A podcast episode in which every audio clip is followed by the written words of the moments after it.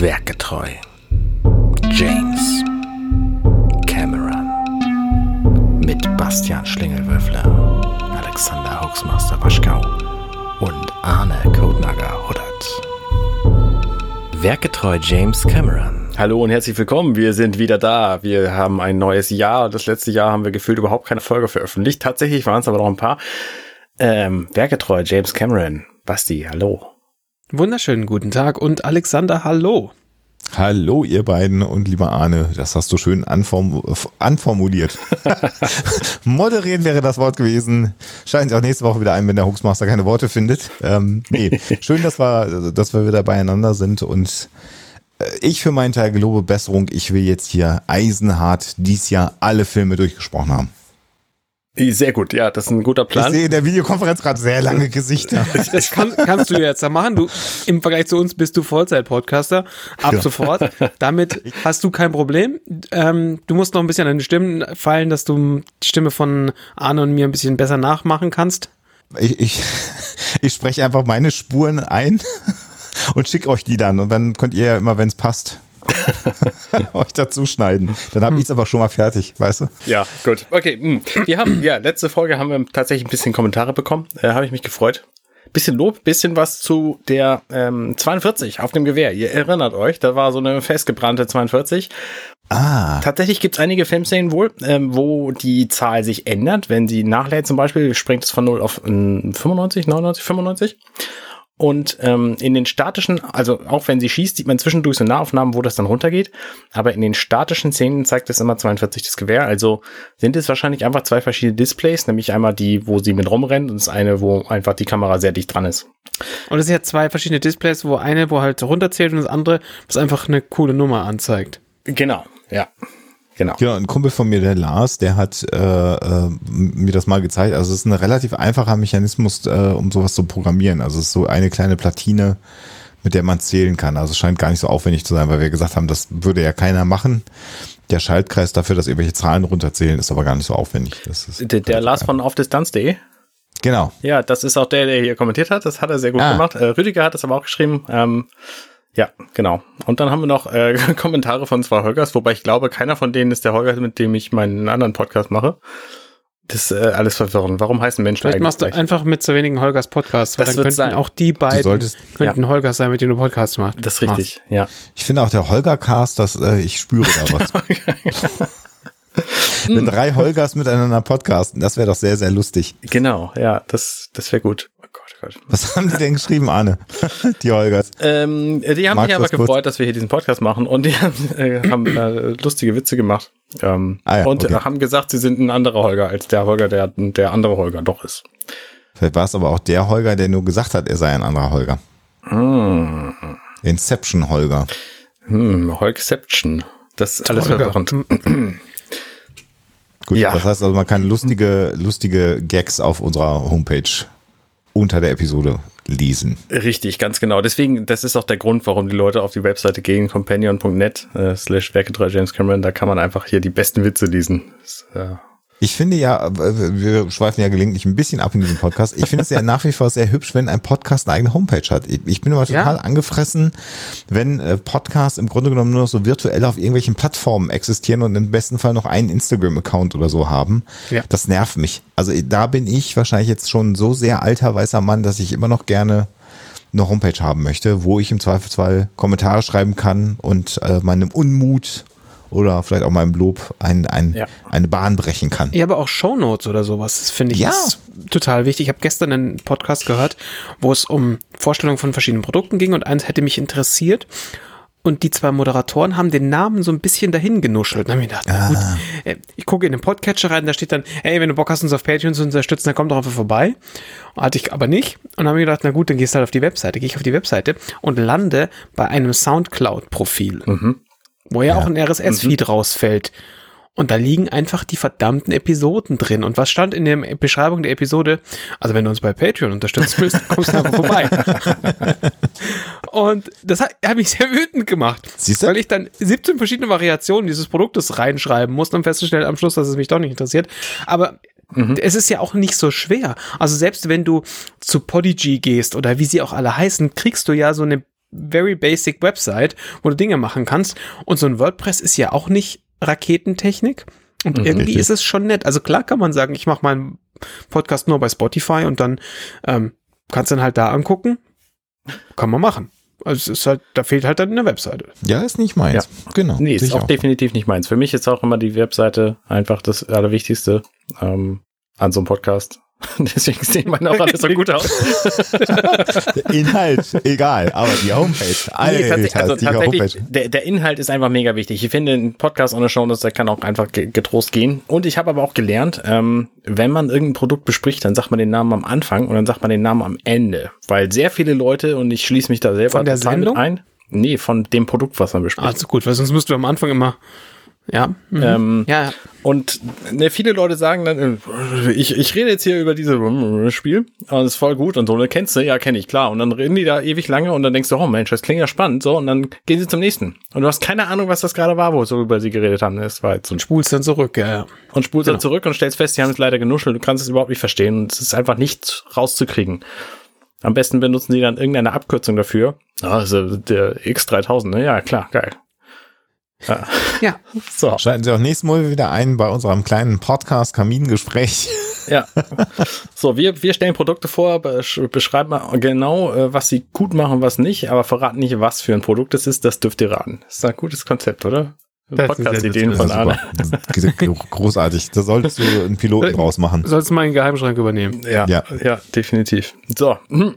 hier, James Cameron. Ähm, ja, das Aliens. geht ja voll ab mit den anderen Filmen. Ne? Hier, der macht jetzt irgendwie den zweiten Avatar-Film und so, der kommt jetzt ins Kino und der dritte und fünfte, glaube ich, auch schon auf dem, auf dem Weg. Da bin ich mir nicht so ganz sicher. Auf jeden Ich Fall. habe bis zum Schluss nicht dran geglaubt.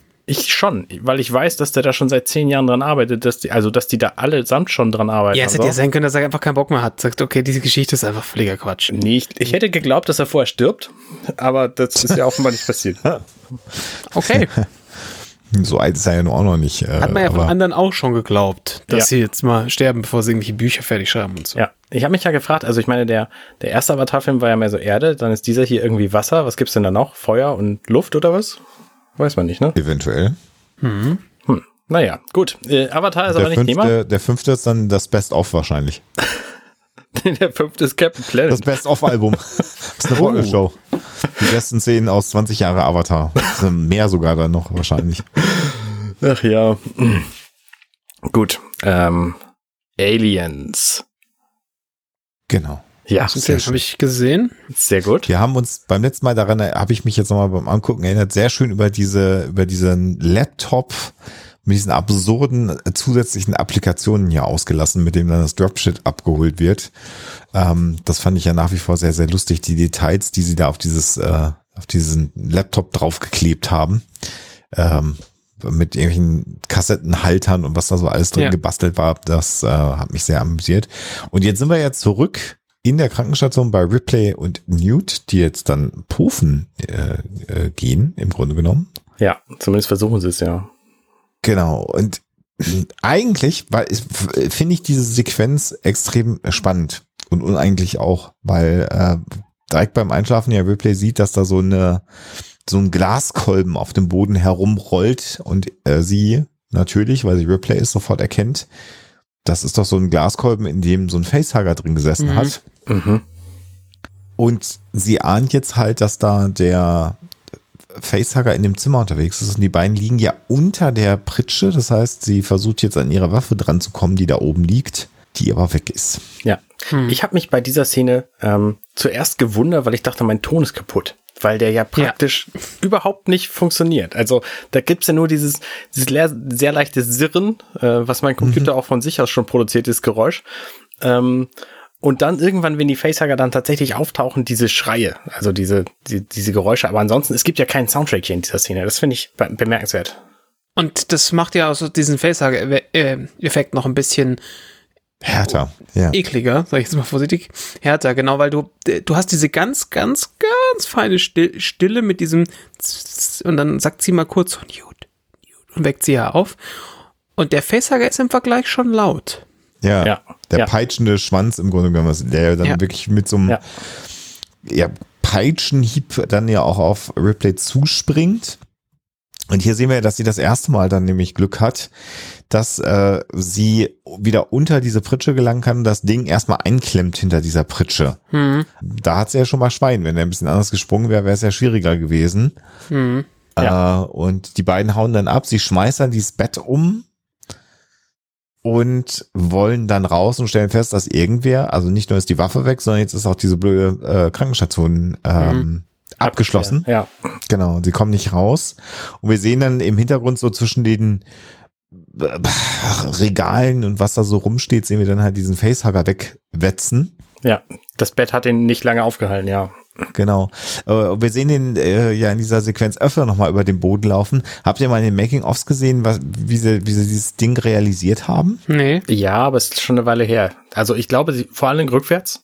Ja, das ist, das kommt dann beim äh, Springen nachher. Äh, Das Ding, was so über den Boden läuft, das ist total lustig. Das entspricht so ein bisschen diesen äh, Spielzeugen, die man hinter sich herzieht, wo so ein Rad ist und dieses Rad dreht und Mm, überträgt dann die Bewegung. Das heißt, äh, die haben so ein Ding gebaut, was tatsächlich ein Rad hat. Und wenn man hier so eine Einzelbildfortschaltung sich das anguckt, kann man das in der einen oder anderen Sequenz auch sehen, dass dieser Facehugger als Bauch im Grunde genommen so ein Rad hat. Äh, und wenn man den zieht, dann wackelt der halt mit den Beinen. Äh, das heißt, immer wenn das Rad dreht, dann wird die Bewegung auf diese, auf diese Beine oder Finger im Grunde genommen übertragen. Das heißt, es ist im Grunde genommen ein Zieh es hinter dir her Toy, billigster Art. Aber es ist halt so gut in Szene gesetzt, dass es natürlich funktioniert und das Ding absolut lebendig aussieht. Finde ich ganz großartig. Ja. Ja. Es ist natürlich wichtig bei diesen vielen kleinen äh, ähm, Füßchen, dass die auch was tun.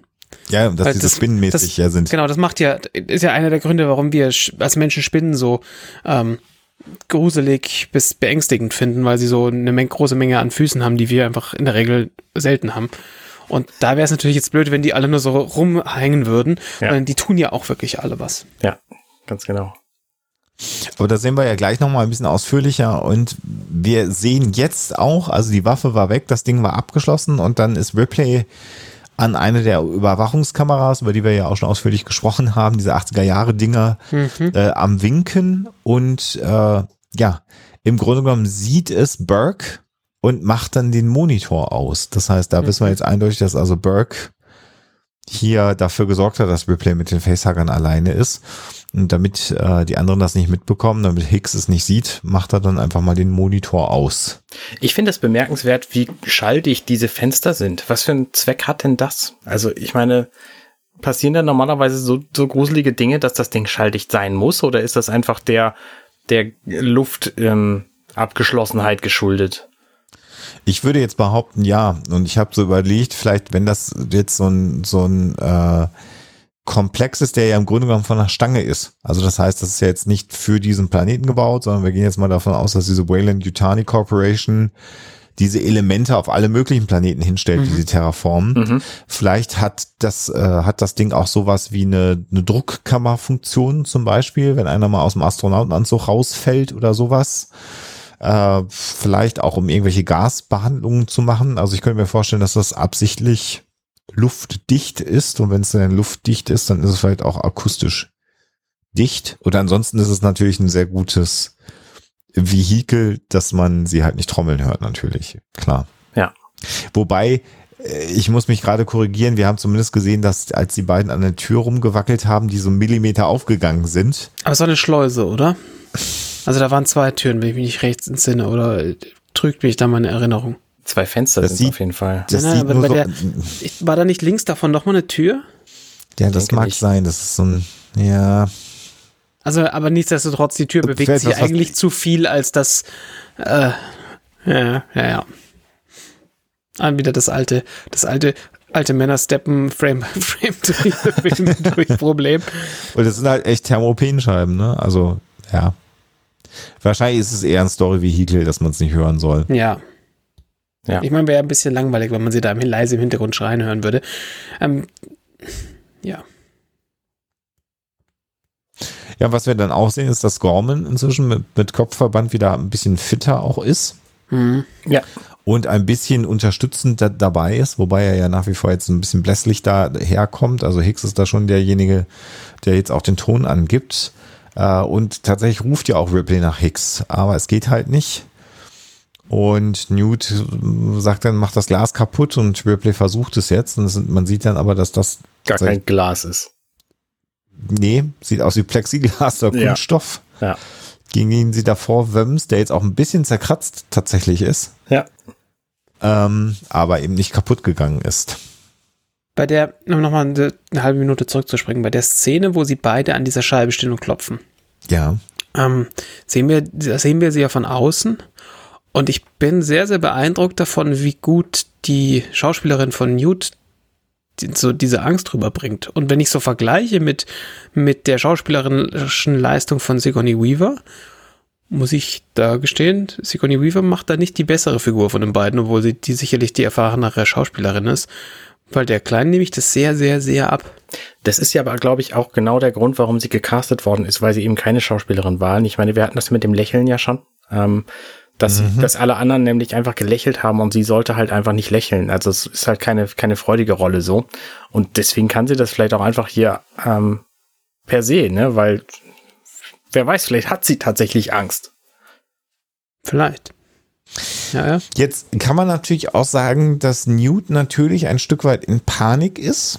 Äh, tatsächlich, weil sie jetzt ja auch das äh, seit seit geraumer Zeit das erste Mal sozusagen in der Falle sitzt. Bisher war sie ja immer Herrscherin über ihr eigenes Leben und ist da ja auch gut zurande gekommen. Ja. Und Ripley ist jetzt nicht in so einer Superpanik, sondern ich finde schon, dass man Ripley hier anmerkt, dass sie natürlich eine, einen Ausweg sucht und gleichzeitig eben sich nicht nur auf die Scheibe konzentriert, sondern ja immer wieder auch nach hinten und über ihren Rücken, ja, über ihre Schulter schaut, mhm, mhm. Äh, um halt sicherzustellen, dass der Facehugger da nicht unterwegs ist. Also ich, ja, sie ist nicht so panisch wie Newt. Newt äh, spielt das wirklich ganz fantastisch, äh, das kleine Mädchen. Aber vielleicht wollte Sigourney Weaver hier auch gar nicht so panisch rüberkommen. Was mir hier in diesen Minuten auffällt, ist, wie viel die alle schwitzen. Ich habe mich gefragt, ob das Absicht ist oder ob das einfach der Studiobeleuchtung ähm, Effekt quasi widerspiegelt. Das, die sollen so aussehen. Das ist kein Zufall. Weil ähm, bei, äh, wie heißt der Typ Burke, fällt mir das halt besonders auf. Der, ne, in dem Moment, wo er den, den Monitor hier ausschaltet, da ist er schon ein bisschen am Schwitzen, aber später in der Szene, da schwitzt er einfach Bäche und das sieht nochmal völlig anders aus. Ja, also der, ich meine, dieses Schwitzen ist natürlich, weil er unter Stress ist und weil er, weil er natürlich, ja, vielleicht ist ein bisschen Angstschweiß auch. Äh, und also es ist halt, also es ist natürlich Absicht, die sollen also ein bisschen verschwitzt und panisch aussehen. Äh, niemand bei einem Film muss Schweißperlen auf der Stirn haben, wenn man die nicht sehen will. Also egal unter welchen Bedingungen da gedreht wird. Ja, okay. Das Ganze so abpudern, dann erstickt zwar die Haut, aber dann siehst du halt keine Schweißperle, wenn du das nicht willst. Das geht schon über Make-up. Ganz im Gegenteil, wenn man so verschwitzt ist, ist das eher, glaube ich, so eine, so eine Vaselincreme sogar so ein bisschen, die da so zusätzlich aufgetragen wird, damit du mehr glänzt und dann, äh, wenn du dann so mit, mit Wasser drauf sprühst, dann zieht das auch nicht so schnell ein. Also es gibt eher so äh, Make-up-Tricks, die man benutzt, äh, damit Leute verschwitzt aussehen. Das mhm. ist dann auch eine Form von Make-up. Äh, da möge man mich aber auch korrigieren. Vielleicht sind die Methoden da auch andere, aber das ist geschminkt, dass der schwitzt. Okay. Definitiv. Der soll so aussehen. Ja. Genau, sie kriegen jedenfalls dann mit, dass das nicht funktioniert, über diese Kamera Aufmerksamkeit zu bekommen. Und ähm, dann hat Ripley einfach die fantastische Idee, einfach das Wasser anzumachen. Und zwar mit dem Feuerzeug, wie man das äh, mhm. so macht, wenn man keinen Hahn im Raum hat. Und ja, dann fängt es halt an zu regnen, was natürlich dieser, dieser Szene noch viel mehr Dramatik gibt, weil wie wir wissen von, von Filmen, äh, wenn es regnet, dann ist immer noch dramatischer als sonst. Ne? Wir haben ja, wir erinnern uns an Matrix beispielsweise, da waren sehr dramatische Szenen im Regen, ähm, auch in den Filmen, die Dancing wir nicht besprochen haben. Ähm, genau, und hier natürlich auch, also das Wasser macht natürlich schon mal die ganze Geschichte noch ein bisschen gruseliger. Macht natürlich einen Dreh auch aufwendiger, auch das haben wir besprochen. Also ein Wasserset ist immer kacke, ähm, weil man ja die Szenen nicht eben von drei Sekunden dreht, sondern da über mehrere Tage drin dreht und das mhm. dann auch mal alles ein bisschen eklig. Aber klar, das äh, erhöht jetzt so insgesamt nochmal die, ach, wie soll man sagen, also die, die, die Action, also allein die Tatsache, dass diese Sprinkleranlage jetzt losgeht, verändert ja was. Und damit geht ja auch der Alarm los. Wir haben diese roten Lampen, die parallel dazu natürlich am Leuchten sind. Wir haben diesen Alarmton, der schrillt. Äh, das macht ja auch was mit uns als Zuschauer. Also nicht nur ist da jetzt ein böses Monster, sondern jetzt ist auch noch Alarm. Ja, also es könnte eigentlich noch so ein kleines Mannequin durch den Bildschirm laufen. Alarm, Alarm, Alarm. Es ist überraschend. Ich, ne, wir haben den Film alle sehr oft gesehen. Ja. Ich habe diese Szene in der Vorbereitung gesehen. Vor und ich bin gerade wieder quasi. erschrocken, dass dieses verdammte Facehugger-Vieh da rausspringt. Äh, es ist einfach gut gemacht. Das ist ja, es ist einfach gut gemacht. Ja, äh, weil es ja. passiert ja auch wieder so, so viel gleichzeitig. Ich hatte gar nicht mehr so wirklich äh, hundertprozentig im Hinterkopf, wann er denn jetzt wieder rauskommt. Und es funktioniert gut. Es funktioniert einfach gut. Und der kommt ja auch schon wirklich relativ unangenehm überraschend da hinten rausgeflogen, ja. quasi aus. Und zwar von oben in dem Fall. Ja, ne? genau. Also er kommt nicht von unten, ähm, da wo Ripley ja quasi sucht, sondern von oben.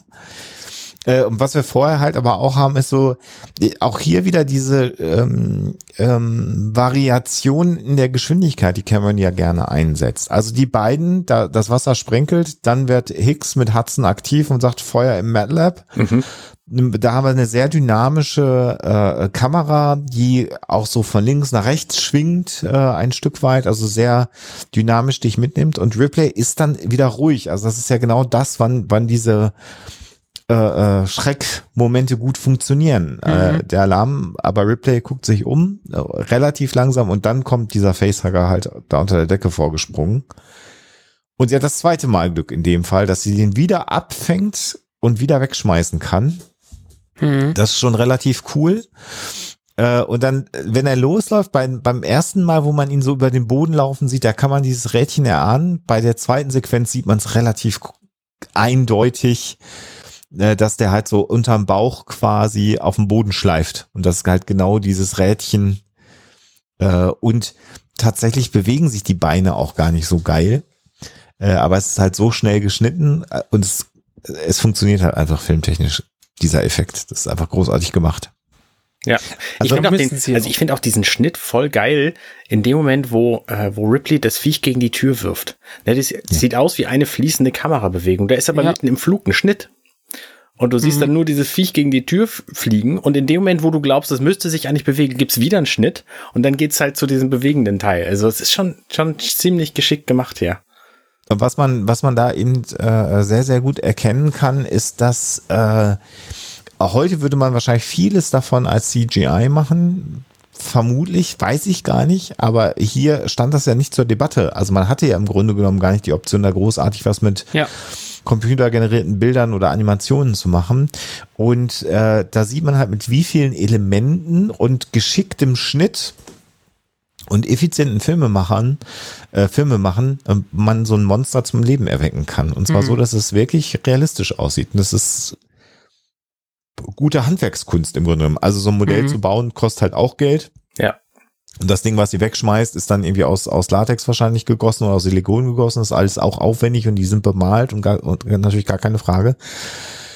Aber du kannst es halt am Set drei, vier Mal auch drehen und hast diese Elemente äh, und musst nicht nach äh, dem Drehen dann mehrere Monate warten, bis du das halt als ähm, CG hast. Und ja. natürlich dadurch, dass es da auch regnet und Wasser perlt, äh, ist es natürlich viel cooler, wenn das in echt gedreht werden kann. Also du musst das Wasser halt nicht rendern. Mhm. was man heute vermutlich machen würde, sondern das Viech läuft halt über Wasser und jeder Spritzer, den man da sieht, der ist halt in der Kamera passiert. Mhm. Das ist schon also das ist immer so, manchmal denke ich manchmal, also wenn ich schlechtes CG in Filmen oder auch Serien sehe, denke ich manchmal, ah, hättest du doch hättest ein Modell mal gebaut. Ja, ja. Mhm. Das ist äh, manchmal mein Gedanke, den ich habe. Ist lustig, du siehst hier, du siehst es in der fließenden Bewegung halt nicht, aber wenn du mal wieder so durchsteppst, äh, wir sind ja bei, irgendwann bei diesem Modell, wo wo dieser Facehugger auf sie zuspringt, als sie dann noch wirklich so ganz in der Ecke liegt. Ja. Und wenn du das so Frame by Frame anguckst, also zum einen, so dieser, der letzte Sprung auf sie zu, der ist das wirklich, sieht eigentlich völlig albern aus, wenn du dir einzeln anguckst, weil da einfach so ein wabbelnd da hängendes Vieh ähm, auf die, die Figur zufliegt. Aber auch hier muss man wieder schon, schon ähm, drüber nachdenken, wann wurde dieser Film gemacht und wie gut es aber eigentlich ist. Das sind ja zwei verschiedene ähm, Sequenzen mit einem Schnitt dazwischen, den man aber halt quasi zumindest im laufenden Bild nicht sieht. Und du siehst auch, wie sich so leicht, wie die Kamera ein bisschen bewegt wurde aus Versehen zwischendrin, wie sich so am Set so ein, zwei Sachen bewegt haben, weil halt Leute dahin gelaufen sind, wie das Licht plötzlich ein bisschen anders gesetzt ist an der Stelle, weil es wahrscheinlich halt ein anderer Tag war oder keine Ahnung, jemand ans Licht gekommen, whatever. Und du siehst halt, wie diese eine, diese eine Szene, wo der Facehugger auf diesen, auf dieses dieses Tischbein springt mhm. und von dem weiterspringt, was es ja so, so realistisch macht. Weil er, weil er ja. nicht einfach aus dem vom Boden ja. auf sie zuspringt und, und fliegt, sondern der springt an den Tisch, hält sich fest, ne? Das ist rückwärts, weil der hing vorher an diesem Tisch und wird nach hinten weggezogen. Richtig. Und, ja. und dann gibt's diese zweite Szene, wo er hängt und da siehst du auch den, die Schnur, an der er hing. Um, und er wird nach vorne gezogen. Auf die, auf die, Kamera gezogen wird, genau. Genau. Und du hast, äh, und äh, das ist, äh, das, das ist so simpel, aber gleichzeitig so smart. Und da sind wir wieder bei dem, was du sagst, Alexander. Manchmal lohnt sich schon, äh, sowas in echt zu machen, weil der Aufwand dafür war sicher überschaubar. Also sicherlich ja. hat das, war, war das nichts, was man gesagt hat, okay, jetzt machen wir eine halbe Stunde, alles fertig. Ähm, aber im Vergleich zu, zu ähm, wir müssen das wegschicken und wir können nicht in den Dailies schnell gucken, passt das alles? Äh, müssen wir den Shot nochmal schnell drehen oder nicht? Sondern du hast eine, die, die SFX Crew, die das halt sich darum kümmert und nur darum kümmert. Und theoretisch kannst, hättest du, also hat Cameron nicht sicher nicht gemacht, aber theoretisch hättest du mit einer B-Unit dieses Ding drehen lassen können, während die anderen irgendwas anderes drehen. Ich bin nicht hundertprozentig sicher, äh, aber ich meine sogar mal gelesen zu haben, dass er am Ende am Faden gezogen hat, weil ihm das Ding nicht aggressiv genug gesprungen ist. Und er dann am Ende hingegangen ist und gesagt hat, nee, ihr müsst äh, das muss ruckartiger sein. Mhm. Und dann hat er am Ende dann tatsächlich selber wohl am Faden gezogen. Ich meine, das war genau diese Szene, weil eben die Puppenspieler und die, die Special Effects Crew da am Ort ähm, äh, ihn das Ding hat nicht hübsch genug springen lassen und dann musste er das natürlich wieder selber machen. Also natürlich, dass er schwierig am Set ist, äh, haben wir schon das öfteren thematisiert, ist auch wieder so ein Garant dafür, aber dann konnte er es halt selber machen. Und ja. es hat, wie du gerade sagst, die Sequenz funktioniert ja wunderbar. Ich frage mich gerade in den Momenten, wo, der, wo dieses Viech über den Boden krabbelt, da wird's ja quasi nach hinten gezogen. Aber ich sehe keinen Regen, der rückwärts fällt. Also. Nee, es wird nach vorne gezogen. Es wird nach vorne gezogen. Also in der einen Szene, wo, wo Ripley quasi auf dem Boden liegt und ähm, vor dieser Sprungszene noch und das Viech auf sie zukommt, da sehe ich überhaupt ja. keinen Regen. Ähm, und in den anderen Szenen passt das tatsächlich. Also es ist schon. Ja. Du meinst, wo, wo es auf sie zuspringt? Nee, wo sie, wo das Viech äh, hinter diesem, diesem Rollschrank wo, wo, wo siehst du keinen, ah, da siehst du keinen Regen, ja. Da sehe ich keinen Regen, ja. Das haben sie vielleicht auch nachgedreht. Und dann sieht man es wie so von der Seite leicht, wie so am Laufen ist. Da regnet es dann. Genau, ja. Da wird es aber auch nach vorne gezogen. Also da, das, das, das wird das nicht rückwärts gedreht. Aber äh, gerade diese, diese Tischbein-Szene, die müsste doch rückwärts sein, oder? Da sehe ich aber keinen Rückwärtsregen. Ein Teil davon ist rückwärts, Teil davon ist vorwärts und das sind aber jeweils nur so ein ganz paar Frames, so dass sie damit äh, drüber wegkommen. Da ist, wird, glaube ich, auch drüber gesprochen in den, im Regiekommentar oder ich glaube in, ich frage mich in irgendeinem Making-of, dass das tatsächlich ein Problem war bei Du siehst Rückwärtsregen. Wenn du durchsteppst, siehst du, wie der Regen rückwärts fällt. Wo siehst ja. du das? Aber es sind, es sind bei dem ersten Teil, bei dem Teil, wo er vom Boden auf dieses Rück, auf dieses Stuhlbein springt. Ja. Da, da siehst du, wenn du, wenn du, wenn du es dir immer vorwärts und rückwärts anguckst, in dem Moment, wo er springt, sieht der Regen an ein, zwei Stellen so aus, als würde er nach oben fallen. Tatsächlich ja. rechts Aber, am Tisch rutschen die Tropfen genau. nach oben. Aber es sind ja. einfach drei Frames oder vier Frames. Ja. Da, deswegen ist es da einfach völlig wurscht. Ähm, das war der Preis, so den er, genau, das war, das ist wohl auch diskutiert worden, weil er gesagt hat, das drehen wir so und so. Und dann haben sie gesagt, ja, aber der Regen fällt rückwärts. Und er hat gesagt, das sieht keiner. Und klar, jetzt, du kannst du natürlich äh, Frame für Frame äh, springen natürlich hast du das nicht im Kino und selbst auf der VHS wird es nicht gegangen sein und ob es dann auf der DVD, gut, da könnte man es dann wahrscheinlich erkennen, wenn man es wollen würde, aber gut. Das gab's alles zu der damaligen Zeit, als das Ding lief, nicht. Also das war tatsächlich ja das, das, das fressig sozusagen, äh, äh, die drei Frames, wo der Regen hochläuft. Dafür sieht's aber gut aus. Und du siehst es halt sehr schwer bei dem fallenden Regen. Du siehst es besonders gut beim laufenden Regen, ja. der irgendwo ja. beim laufenden Wasser. Aber beim fallenden Regen ist es also man kann es so ein bisschen erkennen, aber dadurch, dass die Belichtung, wenn die Belichtungszeit lang genug ist, hast du ja, ist, sind die Regentropfen ja nicht einzelne Tropfen, sondern Streifen und das haben wir ja, überall, das ist relativ dunkel, du hast mindestens, also du hast wahrscheinlich eine 25. vielleicht eine 50. Ähm, äh, Sekunde Belichtungszeit, da wird halt ein Regentropfen lang und dann ist es einfach nicht mehr so richtig gut erkennbar, weil du mehr oder weniger ein Streifenpattern überm, ja. überm äh, Bild hast. Von daher, ja. Man kann auch übrigens den Frame genau erkennen, wo das Viech am Tischbein sitzt und dann zurückgezogen wird zur, von, ja. also weil der Fußbodenbelach ändert sich, die genau, Beleuchtung alles ändert sich, so ein bisschen. Das Regen ja. am Tisch ändert sich. Aber während des Films, naja, keine Chance. Nee, no, no, no, no way, genau. Ja. Ja, schon spannend effizientes Filme machen, muss man ja. ganz klar sagen. Äh, und in der Sequenz wirklich, wirklich gut. Also das Ding wirkt einfach lebendig. Das ist das, was ich völlig faszinierend finde äh, für die damalige Zeit. Und das ist sicherlich auch etwas, was diesen Film bis heute gut guckbar äh, macht. Nach ja. wie vor. Also und das, das zieht sich ja direkt äh, drei Frames quasi weiter, weil dieses Vieh springt Ripley an, sie ja. fängt es auf, es springt auf sie zu und dann schlingt sich der Schwanz um ihren Hals. Und in Wirklichkeit ist das auch wieder rückwärts. Ne? Der ist an ihrem genau. Hals festgemacht und wird dann weggezogen. Und das, äh, also was wir ja hier sehen, ist, ist das Vieh, das sie in der Hand hat und von diesem Vieh, und das macht unser Gehirn, geht ein Schwanz weg, der sich um ihren Hals wickelt. In Wirklichkeit, was wir aber sehen, ist, da ist ein Ding, das um ihren Hals gewickelt ist, was hinter ihrem Arm verschwindet. Das verschwindet halt bei irgendeinem Stagehand, der dann an diesem Schwanz zieht oder vielleicht Cameron selber, der an diesem Ding zieht und dann löst sich das halt vom Hals, weil das halt so aufgewickelt ist. Du siehst ja auch nicht, was hinter ihrem, da wird irgendeine verdammte Halterung an, in ihrem Hals sein, dass sich das nur an der Stelle wegzieht. Mhm. Äh, also es wieder sehr, sehr, sehr smart gemacht.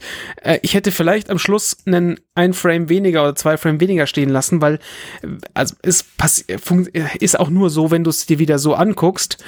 Das ist aber, ein bisschen lang, dass das, dass das steht, ne? Genau. Das, der, der, der, das, das rollt sich da so fest und bewegt sich dann nicht mehr. Natürlich bewegt sich es nicht mehr, weil vorher, als sie mit dieser Sequenz angefangen haben, lag sie ja quasi da, musste dann rückwärts, rückwärts schreien, quasi und, und dann wurde dieses Teil weggezogen und das, das sollte, meine, für mein Dafürhalten sollte das in dem Moment aufhören, wo es, oder vielleicht in der, in, in der abschließenden Bewegung aufhören, der Schnitt. Ist aber natürlich auch wieder Haarspalterei. Siehst denn echt sowieso nicht. Ja. ja. ja. Ich finde, also dieses Viech sieht einfach sehr gruselig aus. Also, ne, ja, weil es so, so tatsächlich sehr hager wirkende Menschenfinger hat. So, ja. diese, diese Beinchen, die der hat. Und was mir jetzt auch beim Durchschalten in der Slow-Mo erst auffällt, dieses penisartige Teil, was da dann in ihren Mund rein will. Ja. Hm. Äh, eklig, gruselig, finde ich nicht gut. Das haben wir ja schon an dem, an dem Glaskolben seinerzeit gesehen, wie ja. dieser mhm. Penis schludend äh, in das Glas gedüngt ist zu seiner Zeit. Ja. Ja, ja, das ist schon, äh, da hat der Hans Rüdiger Giga echt ein abgefahrenes Monster-Design. Ja, also nicht und, nur vom Alien, sondern auch von den Facehuggern entworfen. Und ich glaube, das, also wenn ich mir das so anschaue, also wir, wir sehen's, wir sehen gerade ja diese, diese Fingerhaftigkeit nochmal in der Szene, wo dann, wo dann Newt da steht im Hintergrund, der Facehugger hochkrabbelt. Mhm. Und ich verwette ja einiges, und wahrscheinlich hat's Alexander wieder gegoogelt oder in irgendeinem Buch nachgelesen. Der kommt da ja hoch. Ich wette, das ist einfach ein fucking Handschuh. Kann sein. Der da hochkommt, weil da, da, da kommt. Also die, kommt, die, ich, ich meine, ich, ja, ich glaube wahrscheinlich schon. Ja, ich glaube, dass da einfach Hände drin stecken. Genau, weil wenn du es, wenn jetzt einfach nur so dir so anguckst, könnte das halt auch eine Hand sein mit verlängerten Fingern, weil du, das ist ja alles, was du an der Stelle von dem Facehugger siehst. Und das sieht und, auch so aus, als ob die Hand, also es ist, es ist definitiv eine Hand. Ich finde, du siehst den Arm und das Handgelenk ja, da auch noch. Ich auch. Ja. Gut. Also geht mir, geht mir auch so, aber es funktioniert einfach verdammt gut, weil du hast natürlich diese Hand mit diesen super langen, mit diesen super langen Fingergelenken. Ähm, ja, schon. Und was wir hier natürlich noch haben, ist, dass Ripley jetzt mit dem, mit dem einen Facehugger kämpft und was wir jetzt ja realisieren, in dem Moment, wo der zweite da hinten hochkommt, diese Hände, äh, und Newt am Schreien ist, dass ja noch ein zweiter unterwegs ist. Ja, und genau. Man hat ja in dem Moment tatsächlich, wenn man es anhält, sieht man, dass es so krass eine Hand ist in einem Handschuh ja. mit. Ja, aber, es, aber im, im Video funktioniert es halt wieder. Super gut. Äh, der jetzt natürlich Newt angreift. Und da finde ich auch wieder, wie clever Newt ist, die dann im Grunde genommen diesen, diesen, diesen Beistelltisch hinter dem das Ding hochkommt, an die Wand drückt und damit den Schwanz einklemmt. Und mhm, damit ja. kann das Viech sie halt auch nicht kriegen. Das ist auch Dramatik pur. Und dann kommt natürlich die Kavallerie. Im Grunde genommen den Hicks Hudson und die anderen sind jetzt gerade da und er sagt, schießt die Scheibe kaputt und springt dann für mich ehrlich gesagt so ein bisschen unnötig, weil man hätte ja vielleicht noch mal eine Salve mehr auf die Scheibe schießen können, dann wäre sie kaputt gegangen, aber hier muss es eine Hechtrolle durch das splitternde Glas sein. Mhm. So ein bisschen wie Jordi LaForge, der sich ja immer durch das äh, Tor durchrollen muss auf der Enterprise bei irgendwelchen ja. technischen Problemen. Ja, weil er so lange gewartet hat, bis es schon halb unten ist. Richtig, genau. Einfach damit es cool aussieht. So ist es jetzt hier mit äh, Hicks auch. Ja. Aber gut, cooler Effekt natürlich. Und man hat natürlich jetzt sofort die Hoffnung, dass die Kavallerie das hinkriegt. Und äh, ich finde es auch einfach, hier, was ich hier spannend finde bei Hudson, der einem ja im Grunde genommen die ganze Zeit auf den Keks geht mit seinem Rumgejammer. Äh, aber jetzt, wo er dann äh, Newt rettet und sie an ihre Seite reißt, äh, ist einfach sehr cool, dass er zum einen mit dem Stiefel den, den Tisch dann weiter einklemmt. Mhm. Und man sieht einfach dann, wie viel Adrenalin in ihm drin ist, weil der halt einfach nicht aufhört, auf dieses Ding zu ballern. Ja. Halt ja. Ich habe ja die Theorie, also dass es ein bisschen daran liegt, auch, dass sie seinen Namen gerufen hat. Ich wusste gar nicht, dass sie ja. den überhaupt kennt. Ja, wird sie wahrscheinlich ähm, mitgekriegt haben.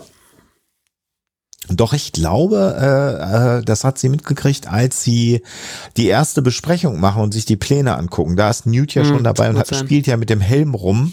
Hm, ja, kann und sein, da sprechen ja. sie sich untereinander mit den Namen an. Also da wird sie die Namen äh, natürlich mitbekommen haben von allen.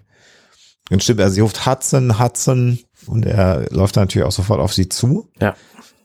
Ja, und dann pulverisiert er den einen Facesager, während Hicks äh, mit Vasquez und ist, ist da Gorman auch noch bei? Ich weiß es gar nicht. Äh, nee, Gorman ist natürlich nicht dabei, weil der gerade äh, bei Burke Nee, Gorman ist dabei, ist, Burke ist nicht dabei. Burke ist nicht dabei, richtig so. Genau. Also sie versuchen jetzt diesen, diesen Facehugger von ihr weg zu, zu reißen. Wissen wir eigentlich, ob da schon Säure in diesen Facehuggern drin ist? Anscheinend nicht, ne? Doch, Ripley weiß das. Also Ripley hat ja, und äh, das steht ja in dem Briefing drin, im ersten Alien versuchen sie ja ähm, den Facehugger, also im ersten Film, ähm, wegzuoperieren, äh, der drauf sitzt auf dem einem Crewmitglied und dann mhm. setzen sie ja ein äh, Skalpell an und in dem Moment, wo sie eine ah, dieser Fingerchen ansetzen, kommt, tritt die Säure aus. Stimmt. Mhm. Äh, deswegen konnten sie es ja nicht entfernen. Ja. Äh, und das wird im Bericht drinstehen und, und gut, sie wollten ja von Ripley die Darstellung nicht hören, aber in den Berichten wird es wohl drin gestanden haben. Deswegen äh, hält Hudson ja auch Abstand und als sie das Ding dann jetzt abgerissen haben von Ripley, schmeißen sie es ja auch weg. Also sie wollen ja nicht in der Nähe sein, ja. wenn auf das Viech geschossen wird. Es wäre mhm. natürlich auch viel einfacher gewesen, das platt zu schießen, wenn es an, an Ripley dranhängt, aber wenn da Säure drin ist, dann natürlich besser nicht. Mhm. Ja, genau. Wobei bei dem Kaliber wissen wir auch, dass die Kugeln wahrscheinlich durchgeschlagen werden. Ne? Ja.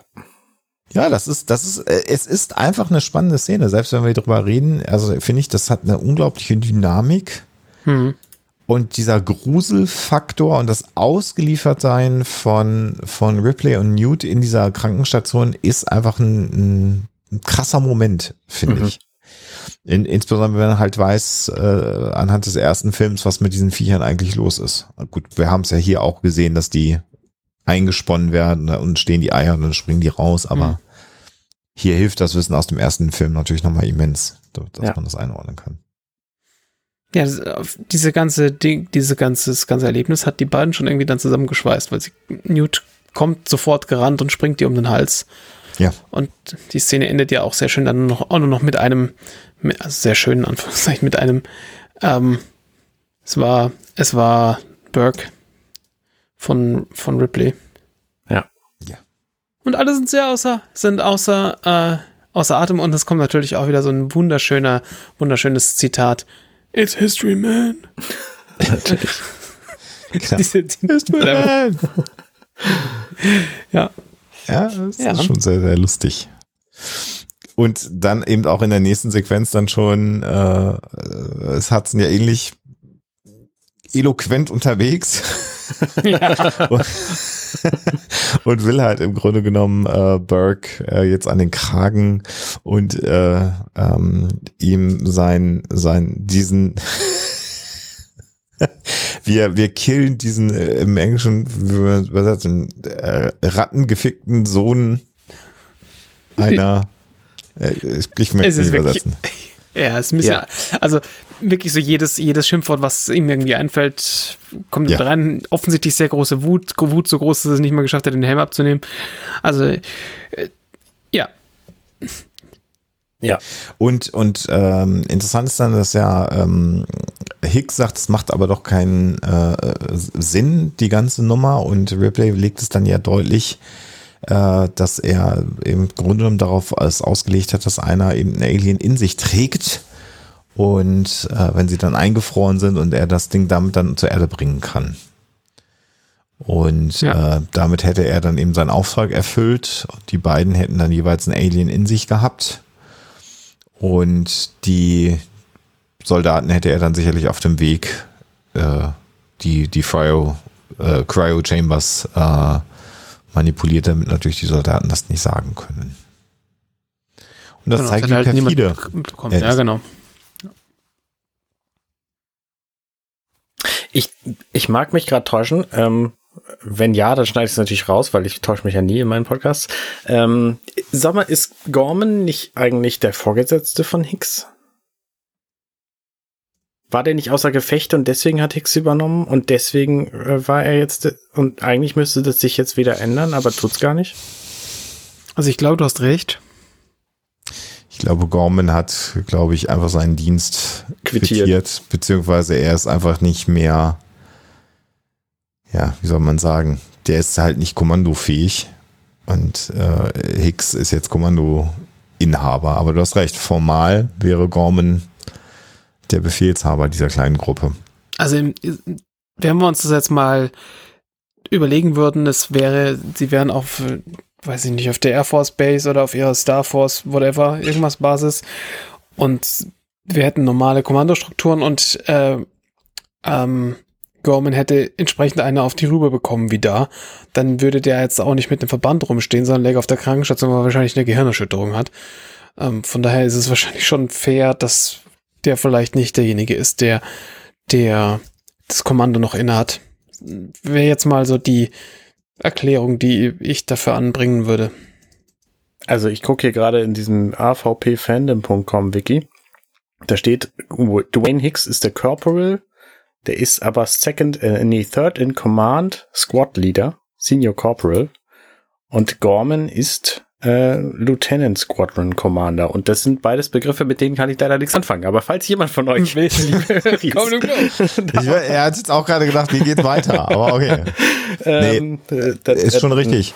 Ähm, Also ja. ich, ich bin so bei, bei Schlingel, der hat wahrscheinlich einen gelben Schein, äh, arbeitsunfähig und ist halt noch mit dabei, weil zurücklassen wäre jetzt ja auch doof für ihn. Ja. Aber ich glaube auch, dass er wahrscheinlich äh, nicht kommandofähig im Moment ist. Und wahrscheinlich würde ihn äh, auch jetzt keiner mehr als Kommandanten akzeptieren. ja, wahrscheinlich. Das Thema ist halt durch. Also das, und ich glaube, das weiß er auch und dementsprechend äh, beugt er sich dem Kommando von Hicks.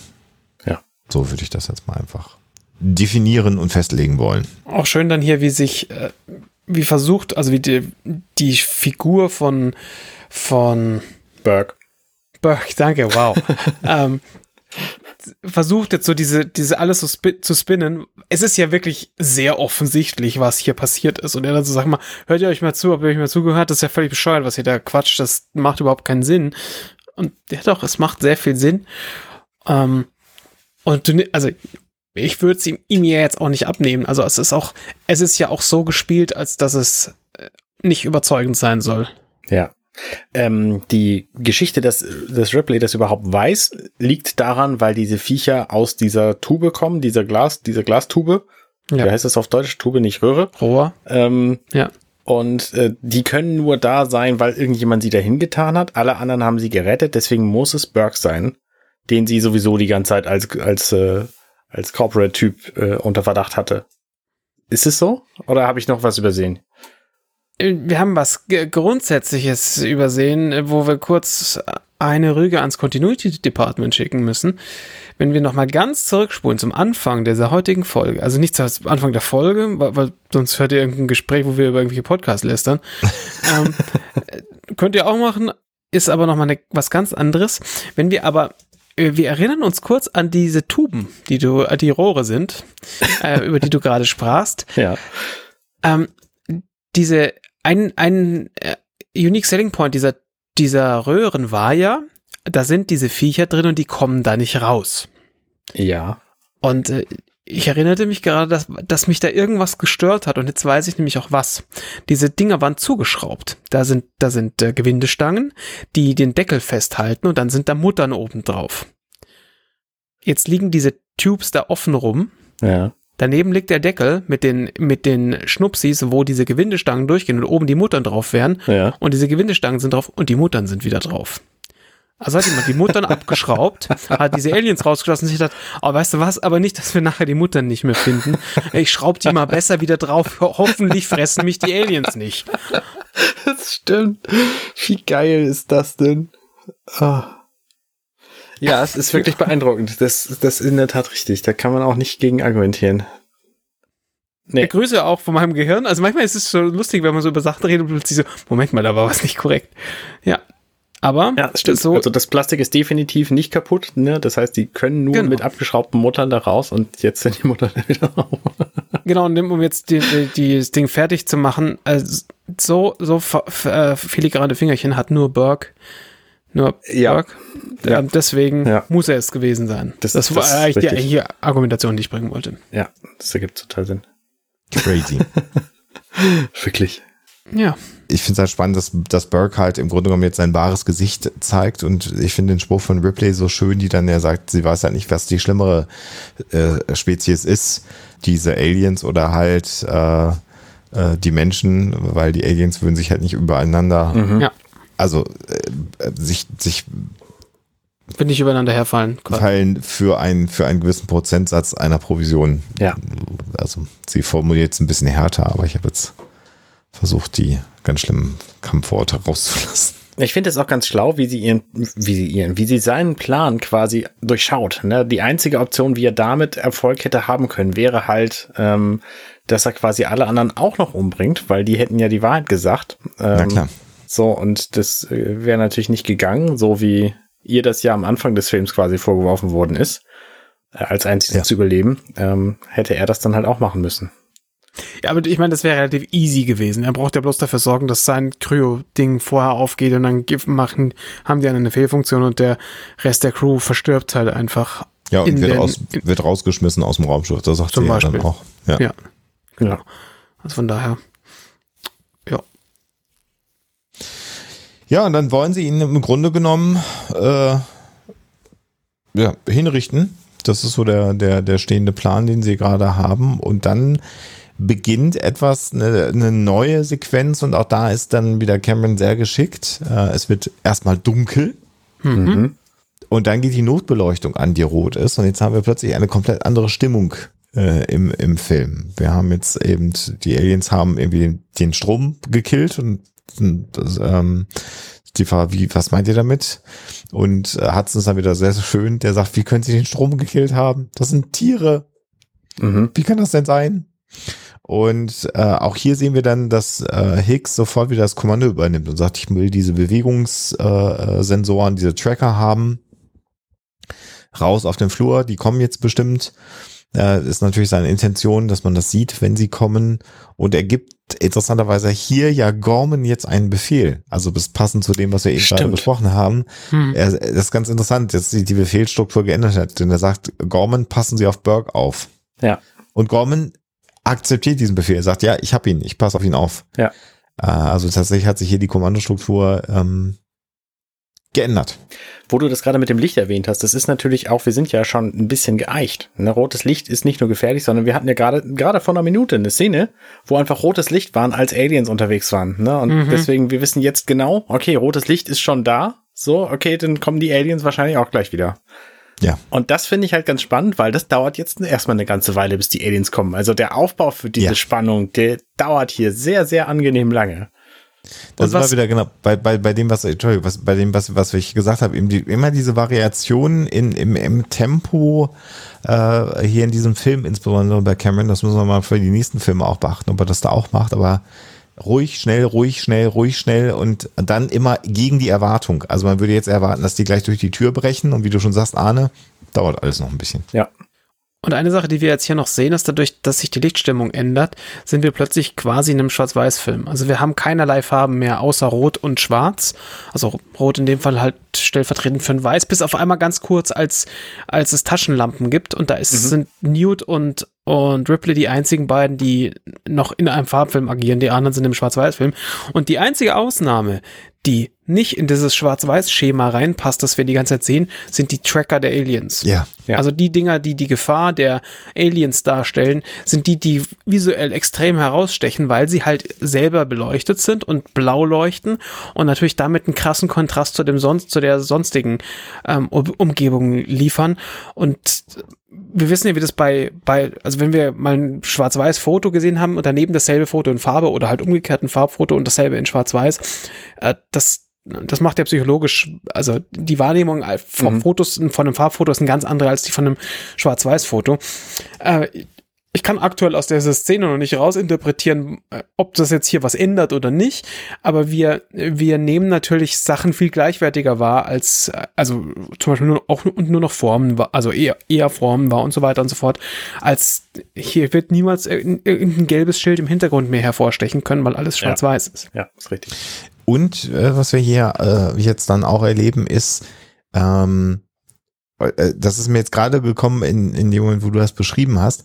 Wir können natürlich hier wieder in den bestehenden Sets, in denen sowieso schon die ganze Zeit gedreht worden ist, durch diese, durch dieses äh, Schwarz-Weiß im Grunde genommen, durch diese harten Kontraste, die jetzt entstehen, sieht das schon wieder aus wie ein neues Set, obwohl es mhm, eigentlich nur von der mhm. Beleuchtung her anders ist. Das heißt, ja.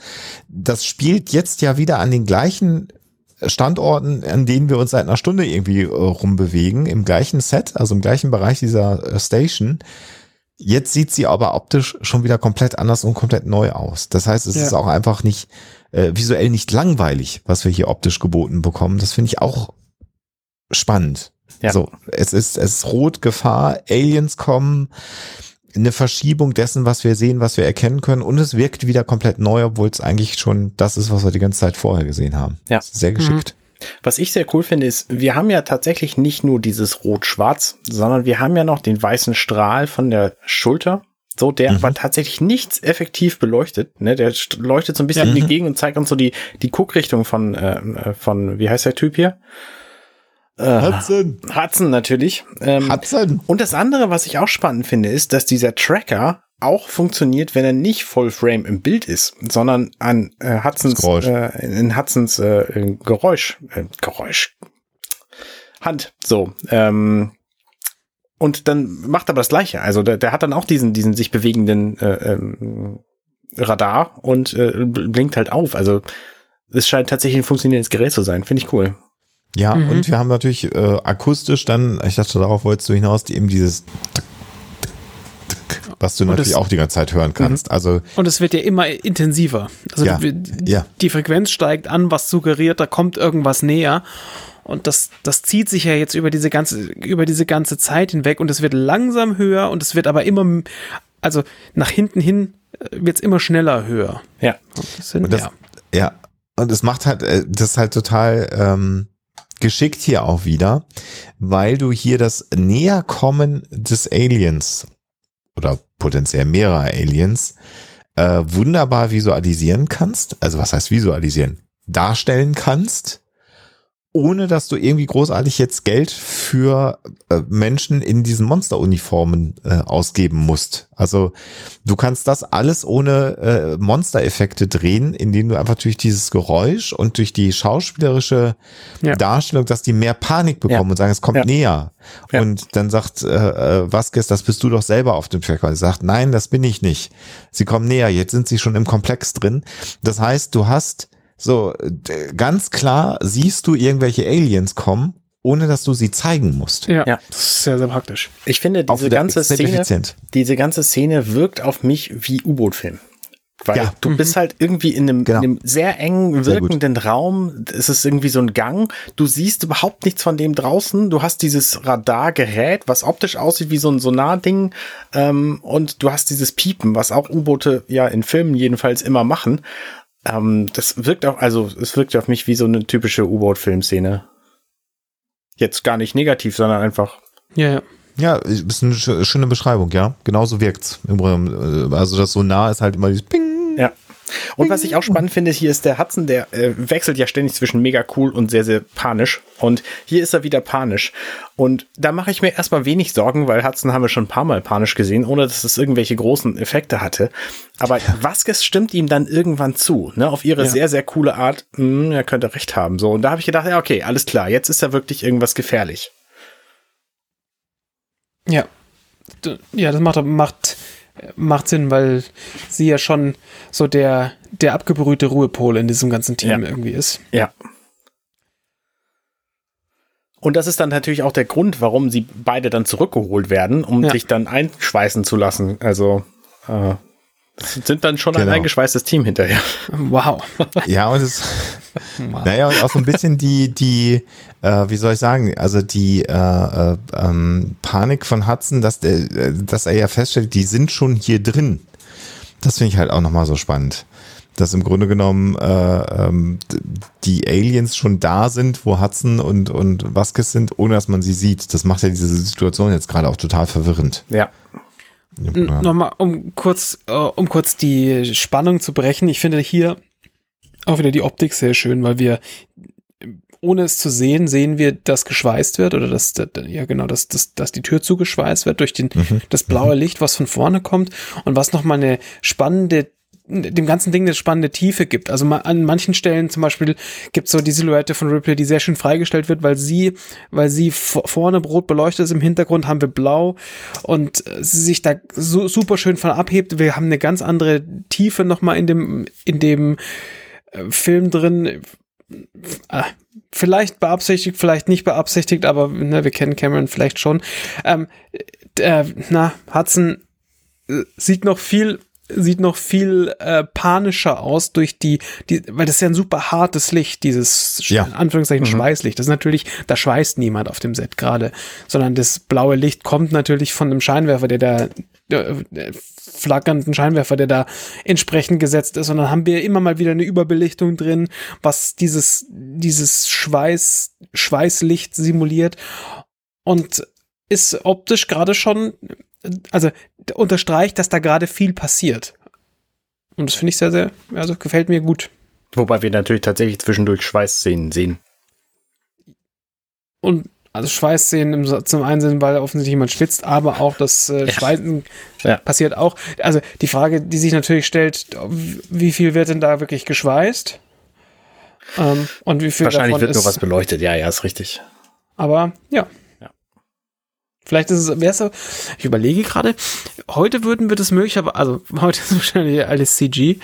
Ähm, wahrscheinlich wäre es, ist es an 86 einfacher, auf dem kleinen Punkt die Menge blaues Licht herzubekommen, wenn da einfach jemand ein fucking Schweißgerät ja, hinhält. Denke ich auch, ja. Vor allem sehen wir ja später auch eine Szene, also ich meine, das greift jetzt so ein bisschen vor, so zwei, drei Minuten, ähm, wo durch Schweißen tatsächlich Metall schmilzt und dann runtertropft.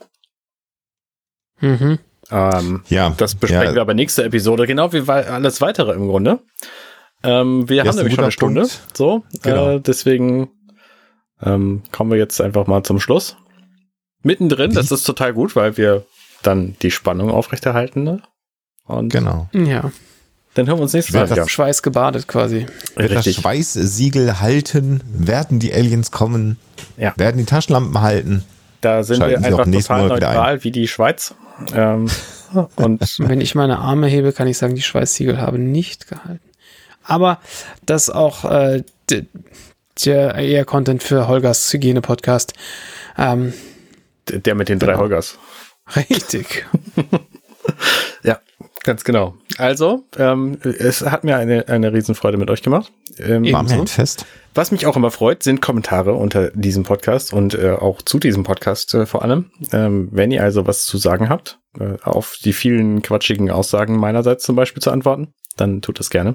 Companion.net. Falls ihr unterstreiten wollt, wie gut Alexander und ich das Ganze gesehen haben, dann Ja. natürlich auch. Definitiv sehr, sehr gerne. Und ansonsten ist natürlich die Homepage das Wichtigste an diesem Podcast, wie wir heute gelernt haben. Also insofern lohnt sich Ja. ein Besuch auf dieser Homepage in jedem Homepage. Fall. Die Homepage ist auch total schön. Ja, die anderen Seiten sind auch gut, aber die Homepage ist besonders gut. Die Homepage, die Homepage. Ja, Ja. Das ist richtig. So. Äh, also, bis zum nächsten Mal. Ciao, ciao. Macht's Auf Wiedersehen. Hey, ich bin Arne und das war Werketreu James Cameron. Wenn euch dieser Podcast gefällt, dann unterstützt mich doch ein wenig. Ich schneide, produziere und hoste diesen und weitere Podcasts wie auch andere Projekte im Netz. Informationen, wie ihr mich unterstützen könnt, findet ihr auf companion.net.